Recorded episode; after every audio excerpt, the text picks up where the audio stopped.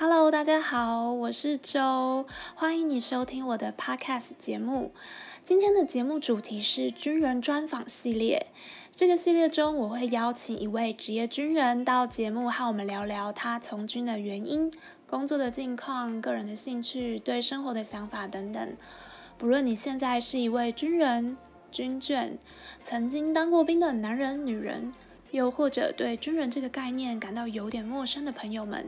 我都邀请您花一些时间和我一起来听听今天来宾分享他的故事。Hello，今天很欢迎瑞茂到我们的节目里面来。瑞茂今天会跟我们分享一些他做过的心理咨商的经验哦，很荣幸欢迎到他。那 Hello，你好。呃，大家好，我是瑞茂。那我跟大家自我介绍一下，就我是从那个国防大学的心理研究所毕业。那很高兴来到这个学的节目，来跟大家分享一些关于心理智商的一些基本的一些认识跟一些经验的分享。嗯，那哎，就是呃，我觉得一般人对心理智商 好像都会有一点误解。嗯，那那你自己可不可以跟我们说一下，你当初是怎么会选择去念心理系的呢？哦，其实是因为我大学念的是社工系。那因为大学毕业后进到部队，其实呃前两年的时间过得很不快乐。那就是不快乐到，就是我常常晚上可能九点十点，然后开完一些课前会议，然后要回到驻地的路上，都会觉得我的人生就这么的无聊，这么的痛苦，这样。所以那时候我就觉得我心里好像有一点生病了，所以才会。那时候就一直觉得我应该去念一下心理研究所这样子。原来如此，你要你要你要去，这是真的啊。我没有，我觉得那个答案有点意外。好，原来你要去拯救自己，嗯，所以你去念了心理研究所。其实，其实那时候我没有觉得是在拯救自己。就那时候我在就是很痛苦的时候，我常常看那个一个作家叫欧文亚龙，那他写的就是。跟那个存在主义有关的书，然后我就天天在看那个主题叫死亡的啊，看自由的啊，这样子。然后看的虽然很抽象，但是看了就很有感觉。就例如说，它里面有一句话叫做“呃，人诶，他他谈那个孤独，他讲说人都是群居的动物，不可能是一个独立的岛屿。”然后我听到就觉得很感动，就是我觉得很孤单，然后确实就是。很想要有个陪伴的感觉，这样子，类似这样的经验啊。我刚刚想要问那个，你为什么会选择念心理系？其实是想要再进一步的了解，说，呃，你对于心理智商的看法也是有慢慢的转变嘛？因为你其实愿意自己去做心理智商，所以想要问一下。其实我陆陆续续有在做，从念研究所开始。那前面其实有一点，我我前面其实智商过两个地方。然后在做那时候做智商，其实那时候有点在做功课，就是因为我以后要学智商，所以我先想说去尝试被人家智商的感觉。那其实效果没有很好，就是你如果是刻意去智商的，或者是刻意想要了解什么，嗯、呃，不是刻意想要获得些什么，其实效果是不好的。所以后来我第二次去的时候，就是比较深刻的时候。然后那时候是因为跟前女友分手，然后。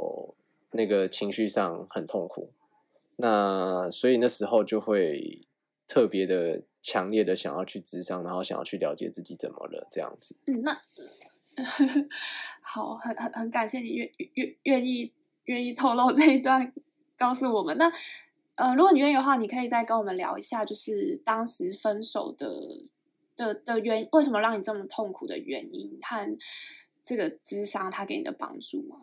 嗯，那时候痛苦的原因是因为，呃，其实我以前就有发现自己是一个呃很容易焦虑的一个个性。嗯，那就是例如说我在跟以前在跟女性的伴侣相处的时候，可能有时候，例如说呃，他下班之后可能没有接电话，嗯，那我可能那时候不知道他去哪里的时候，我就会很紧张，那我就会。一直打电话，可能可以打到个七八通啊，然后就有点像人家说的，就是一些比较恐怖的那个情人。但是我 的状态是因为焦很焦虑、很紧张、很担心。对对，对啊，那时候我不明白，那时候我接起来电话，我就会很生气的说：“你知不知道这样会让我很担心你啊？会不会让我就是让我很紧张？你你现在怎么了？”我那时候是这么想的哦，就我那时候是这么告诉自己。可是我后来才发现，就是其实我担心的是自己，就就我陷入了一个很害怕、很害怕一个人、很害怕失去的那个处境。嗯、然后，所以我在跟前女友。相处的时候，就是因为后来他有劈腿，那在那个劈腿的过程中，就是很痛苦，就是时时刻刻就很焦虑啊，觉得自己是被丢掉、被遗弃的，然后就搞不清楚自己怎么了，所以就那时候就有很大的动机去要赶快去了解自己怎么了。在那时候在交往的时候，其实我把我我的交往模式会把自己的整个人丢到对方身上，就是会。Oh. 就是无条件的付出啊，然后很努力啊，然后觉得呃跟你在一起就是全部，然后找到灵魂伴侣啊之类的这些，就是形容词。嗯、那我不知道大家有没有这样的经验啊？但是我自己当时是这样子，然后就所以所以在当我把全部的就是热情跟那个心都放在对方身上的时候，忽然被劈腿了。那时候其实是很绝望的，就是我好像不值得被爱了，可能再也找不到这么适合的人。然后，所以就会陷入一个，就是一个情绪，一个很深很深的情绪里面，然后又舍不得放弃。就很多人会说：“啊，劈腿了你就放弃啊！”其实，真正被劈腿，然后还愿意在里面的人，那我那时候的心里是，我一定不能放弃。在放弃了之后，我就找不到第二个人了。哇，有一种很伤心，但是又很很绝望的感觉。对啊，所以那半那那那其实那半年过得很不快乐。就是我我是不喝酒的人，可能那可是那时候可能晚上的时候为了好好的睡会喝酒，可是喝酒就是就是我后来才发现，喝完酒之后你三点还是会起来很痛苦，但是还是睡不着。嗯，所以其实有经历过一段蛮痛苦的这个过程。那那其实当下会以为是对方害我的，那后来才会比较。在咨商的过程中，才会有比较多的收获，去了解自己怎么了这样子。嗯，所以你是说你自己大概低潮了半年左右，然后之后就发现，哎，呃，去去找，后来去做心理智商，才开始慢慢变好。呃，应该这样讲，就是我我那时候去智商的过程中啊，就我去智商了大概快二十次。那那那个过程中，就是从头开始，然后我我那时候去做的是一个。比较偏艺术治疗的智商，嗯，那所以那时候我会画一张图，那在画图的过程中，我会先画画图之后去跟我讨论说这个图内的内容。那那我画后来在画的过程中有发现说自己，呃，在关系当中是一个很容易紧张、害怕失去的人。那也在这个过程中，我大概讲，因为没有办法很细节的把这个过程都讲出来。就在这个过程中，我发现自己是一个很紧张跟焦虑的人，所以在关系当中会很无条件的付出，然后一直去想要获得东西。可实际上，那个想要获得的东西，不是因为我真的爱对方，而是我害怕自己孤单，害怕自己就是一个人。那所以在过程中我，我也逐渐的去解脱。就一开始我是很不能接受他劈腿，或者甚至是拼命的去挽回。然后，可是，在挽回过程中又受伤，因为你想要获得对方，可对方却跟另外一个男生在一起。所以在这样的情况底下，就反而越陷越深。然后后来，我有开始去照顾自己的孤单跟焦虑，然后跟自己相处，然后慢慢学会说自己是一个重要的人，然后去接受自己的缺点、优点。然后去交朋友，就是真心的去交朋友，而不是为为了获得而去交朋友。对，大概整个听起来感觉你在这个心理智商的过程当中，好像真的更了解自己。哎，嗯，对。然后，其实，在那个过程中，也会了解到说自己，呃，会成为这样的人，很多原因是因为家庭的关系。就就是从家庭开始，然后慢慢的让自己变成一个这样的人，但不是说这样不好啦，就是能够知道说自己是怎么样变成这样，然后怎么样去跟未来的另一半相处。我我觉得这是在过程中获得到蛮重要的地方。对啊，对啊，因为其实像你是心理系研究所毕业，然后我也有一点心理智商的一些训练过，所以就了解到，其实原生家庭真的跟我们在关系之间是是有很大的就是连接。对，那因为可能有些听众还不太知道，嗯、那如果你愿意再多跟我们分享一下，你可以告诉我们，就是是这之间的关系吗？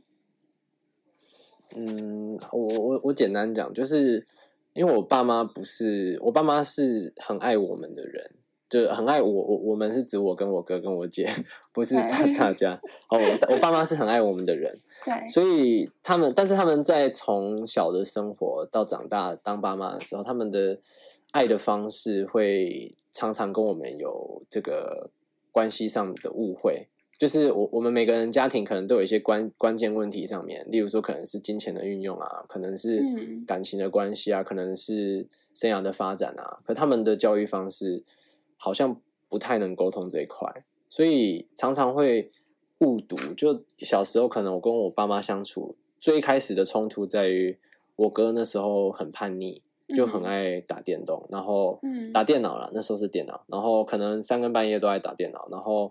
那时候我很小嘛，然后常常听到爸妈在跟哥哥吵架啊。我我印象深刻，就是那时候我妈情绪很大的时候，还拿过刀子什么的。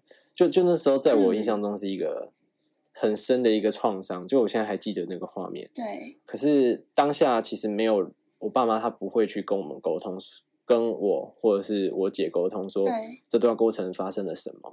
所以那时候会让我。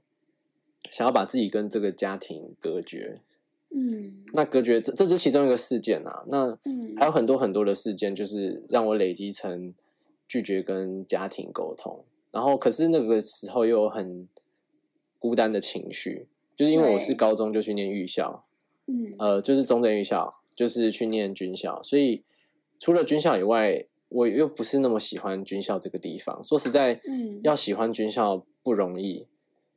而且要一个，我又觉得我没有家可以回。一个很小的男生，你们那时候念国中刚毕业进去的吗？嗯，不太可能喜欢军校，我觉得。对对，所以所以你就所以你就知道，说我那时候不喜欢军校，可是我又没有家可以回，觉得自己没有家，然后可是又。对对对，因为回家就是我想办法把自己跟家里隔绝，就是没有办法沟通，很多事情没有办法沟通。那可是又有一个就是想要获得关系啊，想要获得成就感啊的那个渴求，嗯、但又要在军校里面找，所以这一这一路下来就会会变得说自己一直没有释怀，嗯，对关系的经营上面这样。那所以我的我高中的时候开始在经营关系啊，经营什么的时候，就会经营关系或经营工作，呃，不是工作啦，就是经营一些社团的时候，就会变得很积极，然后很强势。嗯，对对对，因为因为我一定要在这边获得什么，不然我就什么都不是的那种感觉。嗯，对对对，大概是这样。那那所以这个东西也影响到我后来在关系当中，就是都会异常的热情。嗯，异常，我我我自己觉得是异常的热情啊。那那可能异常的热情不是不好，可是就是因为我没有办法知道自己当下的那个热情，其实不是因为我真的想要对对方好，而是我有一个匮乏的一个心的一个状态，嗯、所以会异常的热情。对，那那其实这个过程中就会造成在关系中关系中很深的一个误读，就人家会觉得。可能不是很熟人会觉得，哎，你你可以，呃，你你为什么要对我这么好？那如果他是他也是一个很匮乏的人的话，就我不确定啊，就有可能对方也是一个很情绪上很匮乏的人的话，他可能会觉得这样是正常的。嗯嗯。然后，其实其实我觉得，因为对自己的状况不了解，然后当下就会对任何的关系都是异常的热情，这样。然后就会是不是这样很容很容，很容易受伤啊？哦，对啊，很容易，所以所以就继续热情啊。哦，因为你这个没有下一个。不，呃，我我指的不是只有女生哦，我指的是，我了解，任何的关系啊，朋友关系啊，或者什么，就会把对方看得很重，然后可能你可能很热情，可是对方并没有很想要跟你交朋友。然后就心里就会很受伤。嗯嗯嗯。但是其实那个到头来都是自己没有没有搞清楚正常的关系该怎么样渐渐的变好。那你觉得你你之前有有发现这这样的状况吗？还是你是经由这个二十几次的心理智商慢慢发现自己？呃，应该说，应该说，智商它只是一个引导的过程，就是在这个智商的过程中，我可能会探索以前的事件，然后跟朋友吵架，然后跟爸妈的关系。那在引导的过程中，在智商只是把你，呃，例如说我智商二十次，那就是二十，就是一个礼拜一次，就是二十周。那在二十周过程中，我每个礼拜都会去把智商的内容做整理，然后去思考自己的生活还有什么，还有没有什么样的疑问跟好奇，然后再带回智商室去讨论。嗯、所以它是一个一系列的一个整理自己过往经验的过程。嗯、所以，所以不能说就是智商完你就二十次智商完你就复活了。其实过程中还要花很多。我知道有人会有这个期待啊，智商完进去之后就复活了，但是其实。咨商啊，你要很投入，你要花很多的时间去愿意接纳自己的过去，然后好好的去谈。嗯、那谈的过程中，你会去整理你自己的过往，然后会去从整理，然后到讨厌自己的过往，然后到愿意去接受接受自己，然后去喜欢自己这样子。嗯，而且智商好像是帮助你更了解或更看到自己，但并不代表说。可以马上的 做，就是有什么改变，对不对？因为毕竟这是一个长久累积的个性。对啊，所以所以就是在咨商的过程中，就会慢慢的知道自己过去的每个事件里面，很多时候来自于自己。就以前都会觉得是对方的错，就对方不懂得珍惜。嗯，但是后来才发现，其实是自己。不懂得控制，没有去珍惜跟对方的关系。其实，其实不珍惜的是我，不是对方。哦，就是可以把那个可能之前会怪别人，然后然后变成就是先看看自己这边是不是出了什么问题，这样子。对，因为因为你去怪别人，你获不得获得不到解答，你还是不知道对方到底怎么了。对啊，对啊，也是。对，但当然也有可能对方不珍惜啊，但是就是。可以比较明确的知道自己哪边错了，嗯、啊，至于对方有没有错，但不确定这样子。对，那因为你现在目前也有另外的，你现在有女朋友，对不对？嗯，对。你你觉得呃，你还会看到自己过去的那些相处上的问题吗？你现在还是会觉得，如果对方没有接电话，会会感到焦虑吗？其实呃，多少还是会，就是因为那个。我我觉得对关系的那个的那个生活状态跟模式是很难改变的，但是我我觉得有几个是我觉得变化很大的。就第一个，嗯、我呃，就是我我，例如说，我跟另一半吵架，或者是跟另一半有一些沟通上的问题的时候，我也很清楚知道自己要什么。就是例如说，我我可能觉得我们彼此都需要一点冷静的时间，然后但是我会说一句说，那。我很爱你，但是现在我们不太适合沟通，可能需要一段时间，大家冷静一下，这样，嗯，就是能够比较明确的区辨说啊，我现在要焦虑了。那在焦虑之前，我先告诉你我很爱你。那那我们等一下焦虑的过程中需要怎么样，嗯，让彼此都能够过这个过程，这样子。哦，就就比较跳出来，然后比较冷静，没有没有太多情绪在这上面的那种感觉。对，那那如果要比较具体的形容，就是有点像是，你知道你即将要要要变身了，变身。然后看过那个《进击的巨人》还是那个《七龙珠》，就看到月亮的时候，你知道自己快变身了。你跟他讲说我很爱你，但是我现在要变身了，你先稍等一下。的这种感觉。嗯嗯嗯。对。哇，所以就是相信这样子，这样子关系应该会比较和谐，对不对？就是你们俩互动当中，呃，呃，因为因为吵架的话，常常是因为吵架的过程中会说出很一些伤人的话，或者是一些，例如说我很焦虑的时候啊，对方不理我，我就会一直受伤，一直受伤。对，那那那同样的，如果说吵架的时候，他可能需要点空间，我不给不给他空间，那他也会一直觉得被烦被扰，然后觉得你是你根本就不爱我，你是不是？我需要一点时间，你一点时间都不给我的那种压迫感，嗯、其实双方来讲都是受伤的，就越吵是越受伤。嗯、所以我不是说不去吵或者是不去讨论，而是说那时候你知道你自己的状况即将不好的时候。那那在这个咨商的过程中，我会比较清楚知道自己什么时候是在情绪当中，然后是状况不好的。那这个时候就是会比较能够跳脱出来，然后先让双方有一些时间做休息，嗯，或者是我会知道怎么，或或者是我有时候真的很焦虑的时候，我也会说，你可不可以说你爱我？然后等他说完之后，我也就是我比较会去。就是告诉他我的需求，然后我有了这个需求之后，我就能默默的到旁边继续发作，这样。哦，啊，发作好像形容不太好，就是可以默默的到旁边，默默的到旁边面对自己的这个状态跟情绪。嗯，好像是一个安全感的问题，就是呃，没错，对，对，确确实是因为因为你你能够区分说自己在。什么状况下不是是没有安全感的，你就会知道你呃，应该说你建立你如果跟对方的关系建立是一个稳固的建立，那即便你有再多的情绪，你都能够你认识自己的情绪之后，你都能够告诉对方你现在在情绪当中，然后请对方给你一个比较安全的空间去陪伴你。嗯嗯嗯。听起来感觉你有跟之前那段有很大的区别，有蛮大的进步。哦，那简直区别多了，真的哦。对啊，对啊，所以呃，哎，你会建议什么样的人需要去做心理咨商？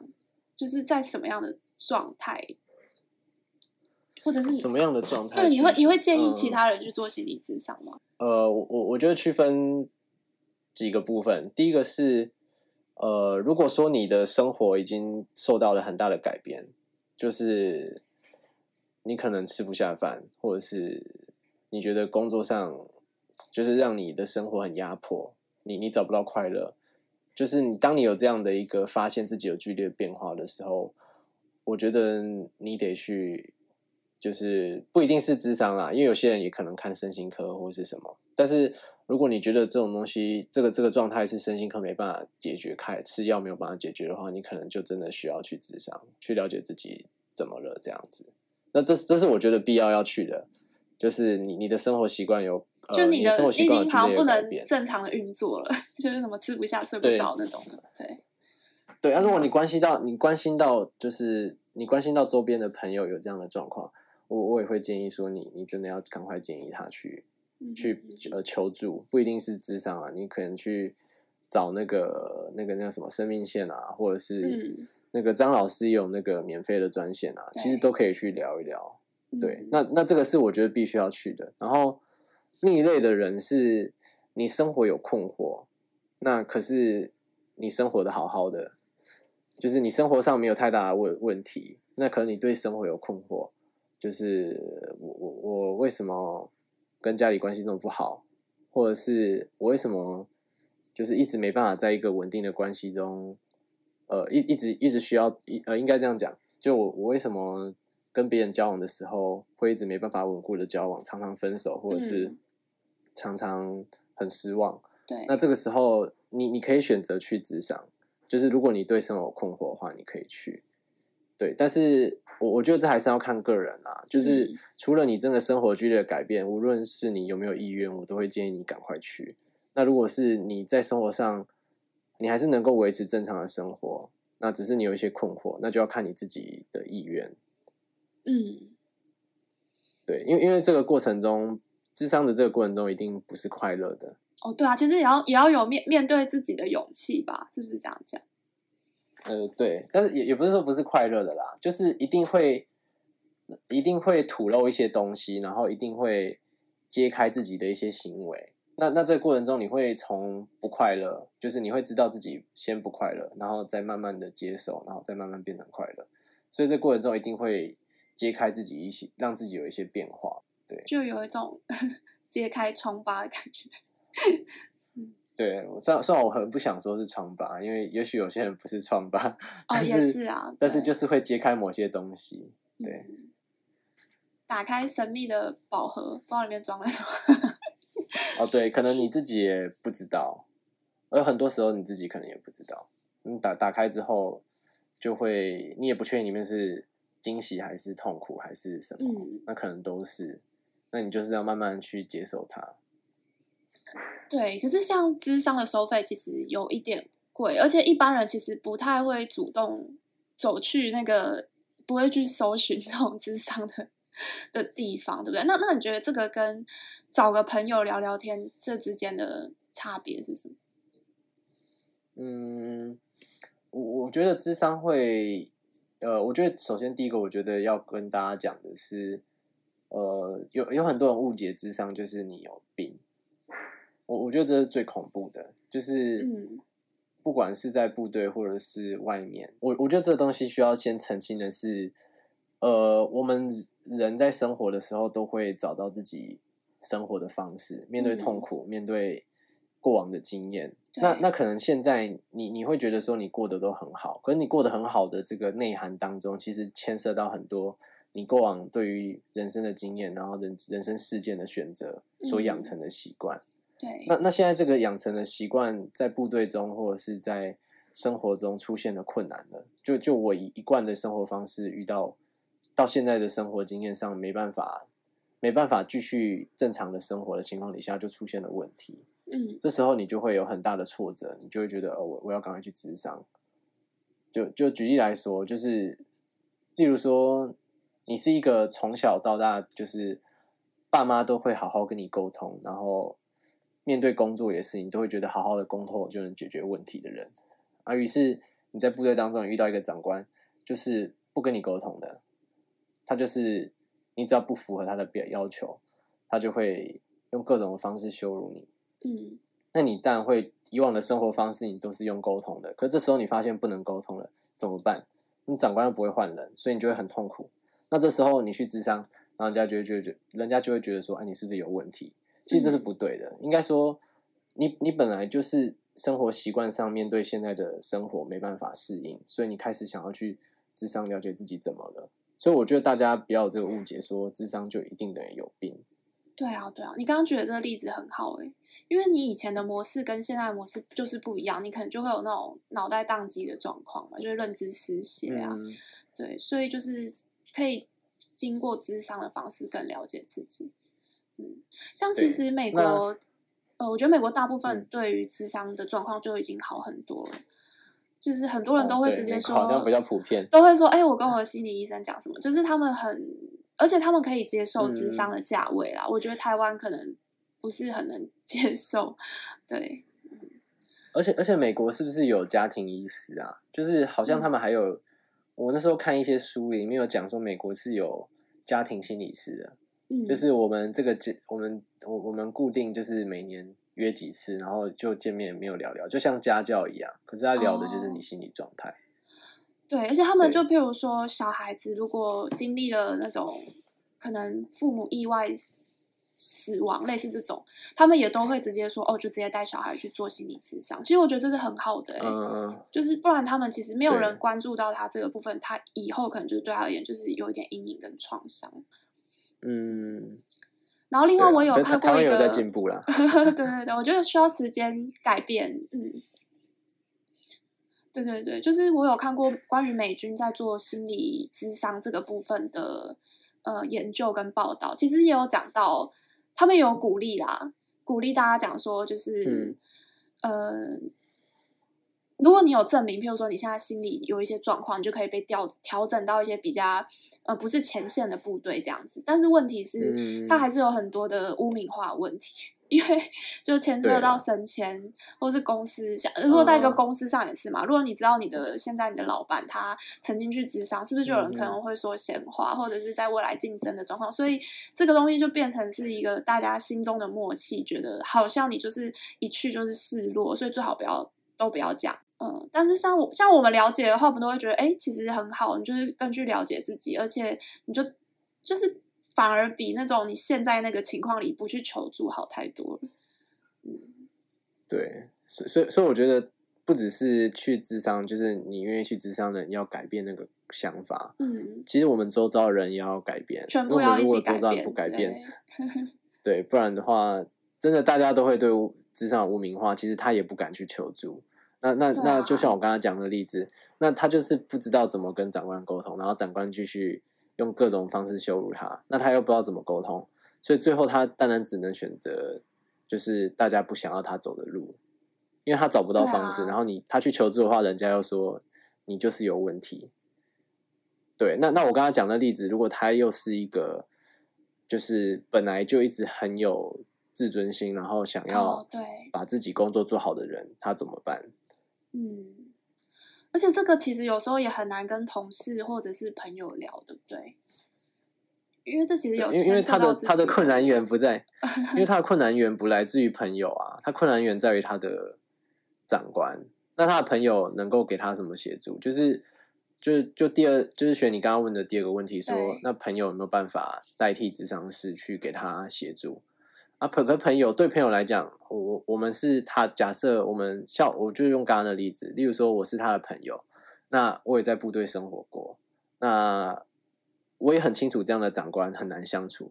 那我可能用的方式就会是，呃，我们不要理他，或者是我们用其他方式报复这个长官。就我的个性 可能是这样，但就是每个人每个人对待就是自呃。对待的方式可能不一样，没错。可是如果你是我，我是身为他的朋友，我一定会想办法那个袒护我的朋友。不不一定是我这样讲袒护，可能不太好。就是我可能会比较站朋友。对对对。对，那我就开始站朋友这边。那我就跟他，其实我就跟他一样，只是我跟他一样陷入了他这个角色的位置。那只是说我用的方式可能不一样。而且你们如果站在同一阵线，你们好像就针对结果，就是这个长官很靠北去聊这件事，而不是去针对原因，就是可能是因为他跟他过往跟他爸妈相处是不一样的，就是没有去探究背后的原因，去、嗯、去解决他这个人的真正的问题。没错，就是他会他就会有一个误区，那个误区就是我已经站在我跟你同一阵线，我们来看这个问题。但实际上，你去智商的过程中不是。那他他呃，你去智商的时候，他可能会先问你说：“那你为什么生气？那你为什么要求长官一定要跟你沟通？”哎，对，他就是从后面这个就就退退后一步的感觉去看整个 whole picture，就是整个整个状况。对，但大家也不要觉得说他可能那个智商是可能带着敌意。他其实不是带着敌意说：“哎，为什么你要长官为你改变？”而是他要让你知道说，你其实有一个很强烈的需求，是你希望对方跟你沟通。对，那你什么时候开始养成一定要沟通的习惯？然后你慢慢去接受自己一定要沟通之后，才会去开始寻找说：“哎，我跟长官沟通可以用什么样的方式让他愿意跟我沟通？”嗯，对。那可能前提要建立在于你先了解自己怎么了。所以朋友他可以给你陪伴。嗯但是在真正关键的一些关系上的问题的时候，会因为你是朋友，即便你的朋友是智商师，都会产生很强烈的一个误区。因为朋友总不能去问你说，你为什为什么长官一定要跟你沟通？就是那个显然不像是朋友会讲的话。而且有些人可能也不一定会有会受伤。而且有些朋友也不一定有 sense 吧，就他也不知道要要怎样去 切入。对啊，对啊。可是就即便朋友讲，其实。朋友讲你会很受伤，就有常常在被质疑的感觉，就是、被 question。对啊，你就觉得我就这么痛苦了，我就因为你是我朋友，我来找你，你还问我说为什么我一定要这样？就是你会，你反而会，你要朋友用智商的方式对你，你反而会受伤。嗯，没错，朋朋友就是陪伴，听就好了。对，然后跟你一起生气，你最好可以骂骂对方，其实就很满足了。对，好像气就消了这样。嗯 嗯。所以其实讲出来是蛮重要的，对不对？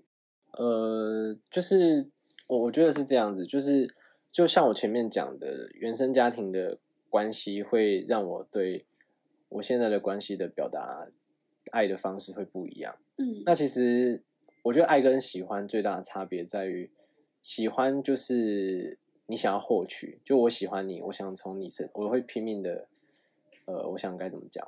我觉得喜欢是想要获取，就我喜欢一个东西，嗯、好像有有目的我是需要从中获得什么？对，对对对对。可是爱是给予，嗯，就是爱爱是给予，给予是什么？给予是，即便对方没回给你，你都要为自己付出的这个爱感到骄傲，也不是骄傲啦，可能就是你会觉得这个是值得的，就不会觉得自己的付出是牺牲，就是不会有想获得，呃，不会想说我我付出一定要获得。如果你的付出是要获得，那对方不给你获得，你就会很失控。就有些爸妈也是这样，就是我爱你，我牺为你牺牲那么多，你为什么不能好好读书？可其实这这样的爱。并并不是对方要的爱，对方要爱是你获取，但是你，呃，对方要的爱是你愿意付出，可是你没有从我这里索求东西，这是比较健康的爱的关系啦。就是爱爱是给予，不是获得。那所以在这个过程中，我我我也不确定自己是不是一个就是很好的恋人，因为我有时候也会就是抱怨女朋友说要减肥还是什么的。有人大家有这样吗？我不知道。就是，但是但是我我觉得那个前提你是说什么意思？你说你你会希望他减肥吗？有有时候就是他半夜可能吃宵夜吃太油腻的东西，我也会碎碎念啊。就是我会你碎碎念说，哎、欸，你这个时候你有时候都觉得自己太胖了，为什么晚上还要吃这么油腻的东西？就是我、哦、我有时候会这样你，你有时候会想管他一下这样。对对对，那那我不知道大家会不会这样，但是我我会，但是。我觉得那差别是，呃，在这个会的这个前提里面，我会先跟他建立足够的安全感，我会很明确的告诉他我爱他。那那这接下来的沟通就会比较就是沟通，而不是带有攻击性的。就是很多女生会可能会啊，对方说你很胖，你会说你是不是不爱我了？就就就我也不是说你，就这个人说你很胖，不见得是他不爱你了。可是你会因为安全感没有建立足够，或者是对方没有给你足够安全感，你会直接把他判读成你是不是不爱我了？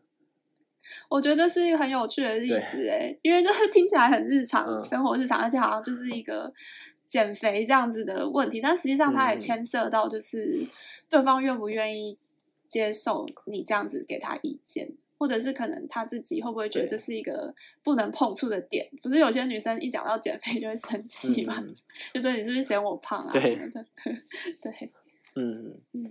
然后我之前看过那个，就是有一个作家叫许常德，他在他的那个脸书有分享过，哦、他说他跟虞美人有一次去吃一个，就是一对年轻人的婚礼，嗯、然后那个那那个那一对年轻人就请他们上。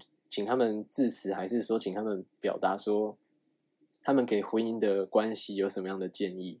嗯，嗯，然后他们就自彼此在彼此的手上写，呃，彼此在自己的手上写了这个关键的一个字。嗯，然后那个虞美人写的是忍，然后许常德写的是让。哦，就就他们其实表达的意思是，他他们表达的意思是。呃，我们在关系当中，两个人的价值里面不可能完全一样，对，然后一定会有冲突，嗯，一定会有就是关系上彼此的坚持有冲突的情况。例如说，我我像我的话，我可能是一个，呃，我我可能是一个比较希望自己能够有呃自控能力，然后。比较能够去追求自己目标的个性的人，我希我希望呃，我希望自己是这样的人。对那那我就会可能就会带到说，我要求我女朋友也是这样的人。嗯，可是不见得女方是这样的一个个性。个性。那这时候能怎么办呢？就是我我觉得你就是像刚刚讲的，就第一个你，你你能让呃，你能忍，你能让让是比较重要的。嗯，就是你让对方也在关系中能够有他自己有的面貌，那你也有自己的面貌，嗯、然后彼此能够调和、调调和。嗯，但是这个调和过程中，前提就是你要先建立一个足够的安全空间。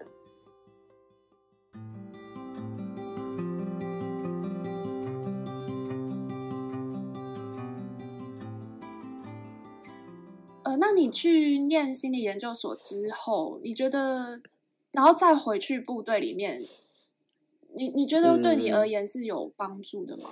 嗯、呃，我觉得我觉得这个部分要分两个部分讲，就是对自己的帮助跟对工作的帮助。嗯，那对自己的帮助来讲的话，我我觉得念了心理研究所之后，其实我我们在学心理的时候，常常会叫我们如其所示的去面对生活。也就是说，以前可能很不快乐，就是呃每天都要忙很晚很晚加熬班熬夜加班，然后觉得很不快乐。可是现在呢，就我如果真的要熬夜加班，我就会想办法让自己有时间休息。就即便被长官骂，我都觉得反正就骂吧，就会有一种如其所示的坦然。可是我知道这个东西在有些人的眼里可能会变成怎么念心理的人都有点有点难相处，就是变得很自我。但是其实这就是我们念心理之后学会的一种生存方式，让自己不那么痛苦，就是能够比较快乐这样。然后如果说对。在部队工作来讲的话，其实是有一种更接纳的感觉。就就以前我常常听到部队的弟兄可能会反映说啊，那个谁谁谁怎么怎么都不打，不好好打扫，然后害到别的人，然后或者是说，哎，那个谁谁谁就是他为什么要这样子做？然后我第我我以前的反应可能就会去找那个人说，为什么你你为什么要这样做？或者是你为什么不去打扫？那我现在的反应就会是。哦，你不打扫没有关系，那你就要承担别人讨厌你。就是你只要能够承担别人讨厌你，你过得很自我，其实我觉得也没有到不行。嗯，这样听起来是有点奇怪。不会啊，我觉得你思考的方式好像有不同的层面，而且你刚刚第一个分享自己转念的这个部分，虽然你刚刚说或许别人会觉得有点怪，但是我觉得这找到一个出口的方式，诶，我觉得这比什么自我了断好太多了。就是不要去找不找找不到出口啊，对啊，嗯，因为你一开始形容的那个，就是你一开始形容那个刚下部队那种痛苦感，我觉得，因为我自己也是过来人，就蛮了解。我相信有些人可能听到我们分享，嗯、可能也会有一种就是一直在撞墙期的那种感觉。嗯，对啊，就是要接受，我我觉得就是会比较接受自己。呃，可能在某些时候特别废这件事情，因为在部队工作，好像所有的长官都期待我们要到一个程度才叫做对的人，或者是好的人。那如果我们一直在追求这个好的人，其实会把自己的生活给牺牲掉。那我觉得就是学会去接受，就是长官不喜欢我，我也很爽，反正我喜欢我自己就好的这个过程。应该讲说大真的大不了就这样啦，就是最坏也就这样了。那那但是当然也是要在工作上找到一些成就感，让长官喜欢自己，也是会过得比较好的。没错，没错，就是应该说，我这样讲可能有一点不太好，就有人会觉得说啊，这样是不是就变很废？其实，当你知道自己是什么样的人之后，然后不要去就是无条件的去追求长官要成为那个人的时候，其实两边你。最后就会慢慢的去达成平衡，就是我能够做我自己，然后做出我我我希望能够给长官的绩效。其实长官也会比较尊重你，嗯，因为他知道你你你是个有方向的人，你是有有自我控制的人。嗯，然后另外另外也非常感谢你在节目里其实跟我们分享。愿意分享你去心理咨商这件事，还有你有讲到你以前的感情，我觉得很感谢你，很真诚的愿意把这些东西摊出来讲，这样子。嗯嗯，好了，有有机会，我觉得是这样，因为我我我在讲的时候，一定我自己听了，我觉得也很抽象，我尽量讲具体，可是因为太多生活细节不好去说，所以如果大家真的有需要、嗯、想要聊聊的话。也可以，如果你有困扰的话，如果如果你信任我的话啦，因为我知道在这个茫茫人海当中，一定有人喜欢我，一定有人讨厌我，我我也 接受这件事情。所以如果愿意聊就，就就来聊啊；如果不愿意，那就祝福大家能够在生活中，就是找到自己的所爱跟自由跟快乐这样子。你好有大爱哦，愿意愿意让大家跟你聊。没有我是我是大爱，我是接，我是应该这样讲，就是 我接受了很有很多人会讨厌我，但是我也接受了，我相信有很多人喜欢我的这个事实，就是我觉得接受了。那那如果能够大家愿意聊，想要聊，我都很乐意。然后保持一个开放的心态，这样子。嗯，对啊，因为我们当然其实走过类似的经验，就像我也被劈腿过，你就会。不会想要看到你旁边的人因因为劈腿而在那边沉沦了一两年，你就会很希望啊，我们一起振作出来这样子那种感觉。嗯，没错。好的，那就感谢你到节目里面来，谢谢。好好，谢谢大家，拜拜。好，拜拜。嘿，很开心你把节目听完了。如果你喜欢我的节目，欢迎您订阅我是周这个 podcast，让我和来宾的故事一起陪伴您。也欢迎您邀请您将这个节目分享给您身边的亲朋好友。让我们一起把好的故事传得更远。那我们就下集见喽，拜拜。